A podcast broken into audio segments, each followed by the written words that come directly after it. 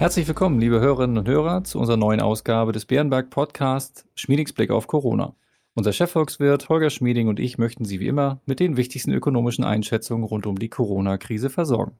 Mein Name ist Klaus Newe, ich leite das Wealth Management von Bärenberg in Deutschland. Hallo, Herr Schmieding. Hallo, Herr Newe. Gucken wir gleich mal auf die aktuellen Themen. Seit der Ministerpräsidentenkonferenz in der letzten Woche lockern einzelne Bundesländer ihre Maßnahmen. Eine Stärke unseres föderalen Systems ist ja die Möglichkeit, auf regionale Gegebenheiten einzugehen. Andererseits werden in den Medien nun einige kontroverse Regelungen thematisiert. Und auch für Unternehmen mit vielen Standorten erschweren unterschiedliche Vorgaben die Planung. Daher meine Frage, wie bewerten Sie aktuell die Erfahrung mit den Lockerungen in Deutschland? Herr Newe, als Volkswirt kann ich das natürlich nur aus meinem eigenen Gesichtswinkel beurteilen. Wir sehen alles in allem, dass die wirtschaftliche Aktivität wieder langsam nach oben geht. Die Städte sind voller, es wird wieder etwas mehr gearbeitet. Das ist gut. Zum Glück sehen wir bisher auch, dass die Fallzahlen, die Zahl der Neuinfektionen nicht steigt, sondern stabil bei knapp unter 1000 pro Tag verharrt, obwohl wir ja seit dem 20. April bereits einige Lockerungen eingeführt haben. Das ist ermutigend. Und es macht wahrscheinlich auch Sinn, dass wir nach Bundesländern und vor allen Dingen nach Regionen unterschiedlich vorgehen können. Die neue Regelung, dass dort, wo es zu einem erheblichen Anstieg der Fallzahlen kommen könnte oder dort, wo eine bestimmte Grenze 50 Neuansteckungen innerhalb einer Woche pro 100.000 Einwohner, wo diese Grenze überschritten wird, dass dort wieder eingeschritten wird, macht eigentlich Sinn. Alles in allem sehe ich also bisher die deutsche Entwicklung positiv. Dann schauen wir vom deutschen Föderalismus mal eine Ebene höher. Wie sehen Sie die unterschiedlichen Regelungen in Europa? Zum Glück sehen wir eigentlich fast überall auf dem europäischen Kontinent, dass auch dort die Kurven sich abflachen. Die Zahlen der Neuinfektionen gehen zurück bzw. sind auf niedrigem Niveau stabil. Entsprechend wird nahezu überall in Europa Land zu Land unterschiedlich gelockert.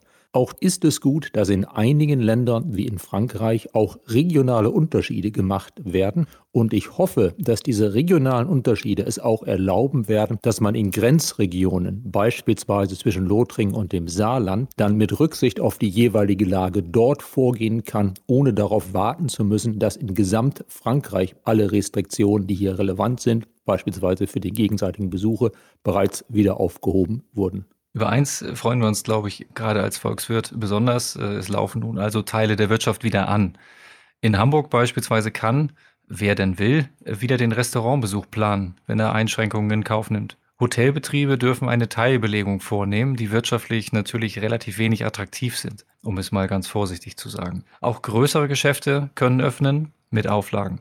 Auf der anderen Seite gibt es Branchen, die Umsatz und Gewinn durch die Krise auch steigern. Wie ist aktuell Ihre Einschätzung zur Entwicklung der Konjunktur? Die Einschätzung zur Entwicklung der Konjunktur hat sich eigentlich in den vergangenen sechs Wochen wenig verändert. Sie ist natürlich von Branche zu Branche sehr unterschiedlich. Einige Branchen gewinnen im digitalen Bereich, andere Branchen werden ganz, ganz hart getroffen und können sich darauf freuen, dass es jetzt wieder etwas weniger schlimm wird. Die gesamtwirtschaftliche Entwicklung beschreiben wir gerne mit einem Häkchen. Das heißt, es geht zunächst einmal ganz steil runter. Die Monate März und April waren schlecht, grottenschlecht für die Konjunktur in Deutschland und Europa. Wobei in Deutschland die Restriktionen zum Glück insgesamt etwas weniger streng waren als in vielen anderen Ländern und deshalb bei uns in Deutschland vermutlich der konjunkturelle Einbruch etwas geringer ausfällt. Wir dürften im ersten Quartal, da bekommen wir Zahlen am Freitag, einen Einbruch von gut 2% der Wirtschaftsleistung gehabt haben. Fürs zweite Quartal droht uns ein Einbruch von etwa 13% nach dem, was wir jetzt wissen. Aber wenn wir von Quartalen auf Monate gucken, dürfte es ab Mai bereits wieder etwas nach oben gehen. Wir erwarten, dass ab dem dritten Quartal auch die Zahlen für die Gesamtquartale wieder ansteigen, dass wir zwei Jahre nach dem Tiefpunkt, also etwa Mitte 2022, wieder auf dem Niveau der Wirtschaftsleistung sind, das wir in Deutschland und großen Teilen Europas vor der Pandemie, also Ende letzten Jahres, hatten. Das ist das, was wir den häkchenförmigen Verlauf nennen. Bisher sprechen die Zahlen und der Verlauf der Pandemie dafür, dass es so kommen könnte. Springen wir über den Atlantik in die USA. Die hiesige Presse ist voll von Berichten über das Versagen der Trump-Administration. Sogar Ex-Präsident Obama sprach öffentlich kritische Worte und vermied Trumps Namen nicht mehr wie bei früheren Anlässen. Beobachter vermuten daher, dass Trump Gelegenheiten nutzen wird, so er sie denn findet, um von sich abzulenken. Schließlich ist man im Wahlkampf. Er hat wiederholt gegen China verbal ausgeteilt. Allerdings ist ein Handelskrieg für ihn auch nicht ohne Risiko. Wie beurteilen Sie diese gesamte politische Gemengelage? Zunächst einmal zu den USA. Es ist absolut richtig, Donald Trump macht, weiß Gott, keine gute Figur. Es dürfte auch an ihm gelegen haben, dass man in den USA relativ spät auf die Pandemie reagiert hat und deshalb zurzeit das Epizentrum der Pandemie weltweit überhaupt ist. Aber die US-Administration ist nicht nur Donald Trump. Wir haben Bundesstaaten, die dann doch, beispielsweise New York und Kalifornien, mit nur kurzer Verzögerung gut reagiert haben. Wir haben auch US-Bundesbehörden, die mit oder ohne oder trotz Trump alles in allem vernünftig reagieren. In den USA werden beispielsweise die Testkapazitäten deutlich hochgefahren. Auch in den USA flacht die Kurve sich mittlerweile ab. Allerdings ist die Gefahr in den USA, dass man bereits dort einige der Restriktionen lockert in einigen Bundesstaaten, in etwa der Hälfte zurzeit, obwohl die Kurve in den USA noch nicht so flach ist wie in Deutschland, als wir anfingen zu lockern. Deshalb ist das Risiko, dass in den USA die Pandemie wieder aufflammen könnte, noch etwas größer als in Deutschland. Ich glaube und hoffe, es wird nicht dazu kommen. Das Risiko müssen wir überall beobachten, aber leider gerade auch in den großen USA zum Thema Handelskrieg. Im letzten Jahr hat der Trumpsche Handelskrieg gegen China die Weltwirtschaft erschüttert. Wir haben uns ein bisschen daran gewöhnt, an diese Situation. In diesem Jahr sind beide Seiten, die USA und China, wirtschaftlich erheblich schwächer als im vergangenen Jahr. Das spricht eigentlich dafür, dass beide Seiten letztlich vieles tun sollten, um einen erneuten Streit zu vermeiden. Unsere Wirtschaftsprognosen beruhen auf der Annahme, dass es zwar immer wieder Lärm gibt, dass es aber nicht zu einem großen neuen Handelskrieg kommt. Wenn es doch dazu käme, hätten wir ein gewisses Problem, dann würde der Wiederaufstieg nach der Pandemie zwar stattfinden, dann würde er aber auch bei uns etwas flacher verlaufen, als wir das bisher annehmen. Dann beobachten wir das weiter in, im Rahmen der Serie und springen jetzt nochmal wieder zurück nach Europa.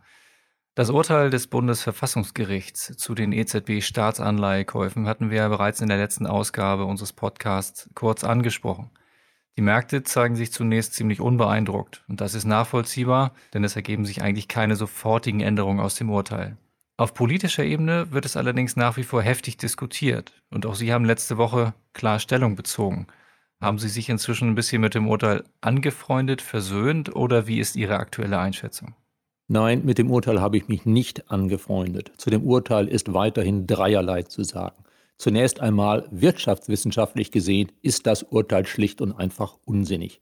Es beruht auf einem unvollständigen und damit letztlich falschen Bild der Geldpolitik. Denn dass Geldpolitik die Finanzierungsbedingungen für alle Beteiligten am Wirtschaftskreislauf ändert, also für Unternehmen, für Sparer, für Staatshaushalte, das sind nicht unerwünschte Nebenwirkungen der Geldpolitik, wie Karlsruhe es darstellt, das ist schlicht und einfach der wesentliche Wirkungskanal der Geldpolitik.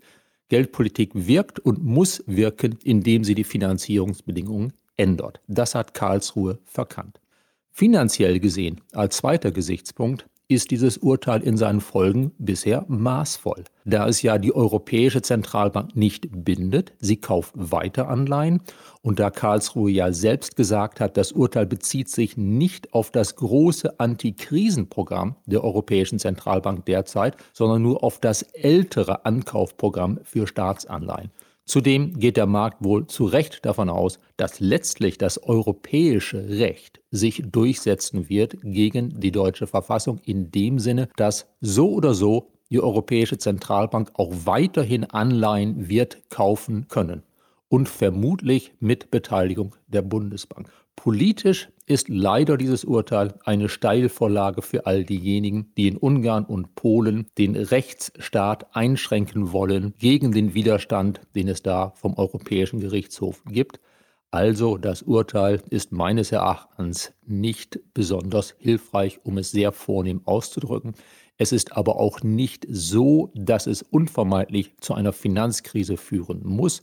Wahrscheinlich wird es gelingen, mit Hilfe der Bundesbank, die die europäische Geldpolitik dann vielleicht in Deutschland auch dem Gerichtshof mal etwas näher erklärt, den Streit letztlich zu entschärfen.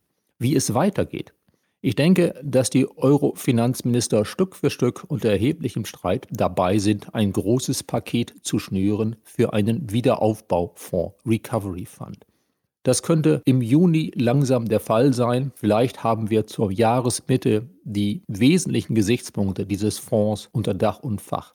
Allerdings befürchte ich, dass der Druck aus anderen Ländern Europas auf Deutschland jetzt mehr zu tun, das heißt mehr zuzulassen, dass Hilfen in Europa als Zuschüsse vergeben werden, statt als Kredite, dass mehr gemeinsame Finanzierung zugelassen wird. Ich glaube, dass dieser Druck auch nach dem Urteil des Verfassungsgerichtes eher noch steigt. Denn dieses Urteil hat außerhalb Deutschlands, sagen wir mal, fast nur Kopfschütteln ausgelöst und da es doch zu kleineren negativen Marktreaktionen geführt hat, nicht groß, aber doch, man merkt es ein bisschen am Spread zu Italien, ist jetzt die Notwendigkeit, ein politisches Signal zu senden, um eben keine Krise zu bekommen, ist diese Notwendigkeit eher noch größer geworden. Kurz gesagt, Deutschland wird vermutlich auch aus diesem Grund einen etwas größeren Beitrag netto an die EU zahlen müssen, um die Lage in Europa, die Krisensituation bzw. das Risiko einer möglichen Krise einzugrenzen. Dann gucken wir nochmal auf eine spezifische europäische Fragestellung. Das Urteil richtete sich ja gegen Maßnahmen, die laut Karlsruhe nicht begründet und einer Abwägung unterzogen worden seien. Schauen wir nach Italien. Italien ist immer noch dabei, das Angebot eines Hilfskredits aus dem Europäischen Stabilitätsmechanismus ESM gegen die möglichen politischen Kosten abzuwägen. Nunmehr haben die Euro-Finanzminister noch einmal klargestellt, dass die Hilfen keine solch drakonischen Bedingungen geknüpft sind, wie es seinerzeit in Griechenland der Fall war. Wie sehen Sie die Stimmung in Italien gegenüber Europa aktuell und wie wird sich dieses Thema vermutlich weiterentwickeln? Abwägen ist immer richtig, da haben die Karlsruher Richter recht, aber abwägen muss man halt auch das richtige Verständnis der Geldpolitik relativ zu allen Wirkungen. Ebenso muss man in Italien abwägen, was dieses Hilfsangebot des europäischen Stabilitätsmechanismus wirklich bedeutet, relativ zu den vielleicht politischen Unannehmlichkeiten, die man in Italien haben könnte, wenn man den ESM um Hilfe bittet. Der ESM steht ja im Geruch zu den harschen Bedingungen für Griechenland mal beigetragen zu haben. Die Bedingungen für ESM-Hilfskredite sind jetzt so gewählt, dass es eigentlich keinen Grund gibt für Italien, das Angebot nicht anzunehmen. Ich hoffe sehr darauf, dass sich neben Italien noch ein, zwei andere Länder finden, vielleicht Griechenland, vielleicht ein paar kleinere Länder, die gemeinsam mit Italien einen Antrag auf diese Kredite stellen, das sind es ja beim ESM, sodass dann Italien auch in der inneren Diskussion sagen kann, schaut mal, liebe Leute, was habt ihr denn? Das ist doch etwas Normales in Europa.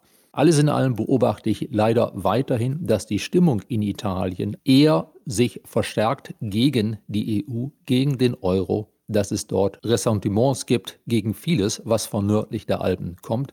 Damit ist das meines Erachtens kleine Restrisiko, aber eben doch existierende Restrisiko, dass eines Tages Italien sich entscheiden kann, aus dem Euro der EU auszutreten, ist dieses Risiko in den letzten zwei Monaten eher etwas gestiegen. Das hat wenig mit den finanziellen Dingen zu tun. Das ist vor allen Dingen eine Frage der politischen Stimmung, die leider in Italien von einigen Populisten sehr angeheizt wird.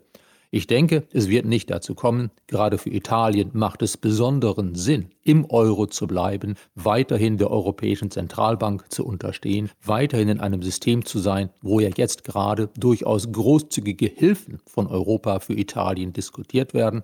Aber beobachten müssen wir die Meinungsumfragen, die politische Stimmung in Italien, die ist zurzeit nicht sehr europafreundlich. Dann drücken wir da alle die Daumen. Lieber Herr Schmieding, vielen Dank für die wieder sehr interessanten Einblicke. Wir freuen uns, dass Sie, liebe Hörerinnen und Hörer, unseren Podcast so aufmerksam verfolgen. Und wenn es Ihnen gefällt, empfehlen Sie uns gern weiter. Sollten Sie Fragen oder Anregungen haben, erreichen Sie uns per E-Mail unter schmiedingsblick.beerenberg.de.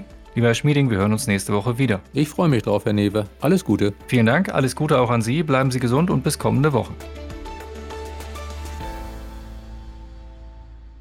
Wichtiger Hinweis: Bei dieser Information handelt es sich um eine Marketingmitteilung. Bei diesem Podcast und bei Referenzen zu Emittenten, Finanzinstrumenten oder Finanzprodukten handelt es sich nicht um eine Anlagestrategieempfehlung im Sinne des Artikels 3 Absatz 1 Nummer 34 der Verordnung EU Nummer 596-2014 oder um eine Anlageempfehlung im Sinne des Artikels 3 Absatz 1 Nummer 35 der Verordnung EU Nummer 596-2014 jeweils in Verbindung mit 85 Absatz 1 WPHG.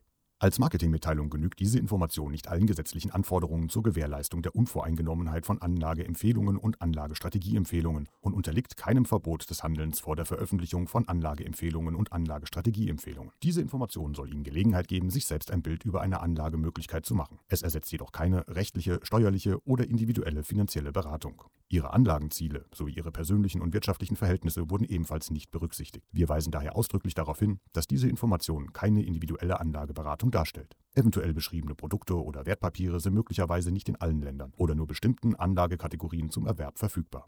Dieser Podcast darf nur im Rahmen des anwendbaren Rechts und insbesondere nicht an Staatsangehörige der USA oder dort wohnhafter Personen verteilt werden. Diese Information wurde weder durch eine unabhängige Wirtschaftsprüfungsgesellschaft noch durch andere unabhängige Experten geprüft. Die in diesem Podcast enthaltenen Aussagen basieren entweder auf eigenen Quellen des Unternehmens oder auf öffentlich zugänglichen Quellen Dritter und spiegeln den Informationsstand zum Zeitpunkt der Aufnahme wider. Nachträglich eintretende Änderungen können in diesem Dokument nicht berücksichtigt werden. Angaben können sich durch Zeitablauf und/oder infolge gesetzlicher, politischer, wirtschaftlicher oder anderer Änderungen als nicht mehr zutreffend erweisen. Wir übernehmen keine Verpflichtung, auf solche Änderungen hinzuweisen und/oder eine aktualisierte Information zu erstellen. Frühere Wertentwicklungen sind kein verlässlicher Indikator für die künftige Wertentwicklung. Zur Erklärung verwendeter Fachbegriffe stehen Ihnen auf www.bärenberg.de/glossar ein Online-Glossar zur Verfügung.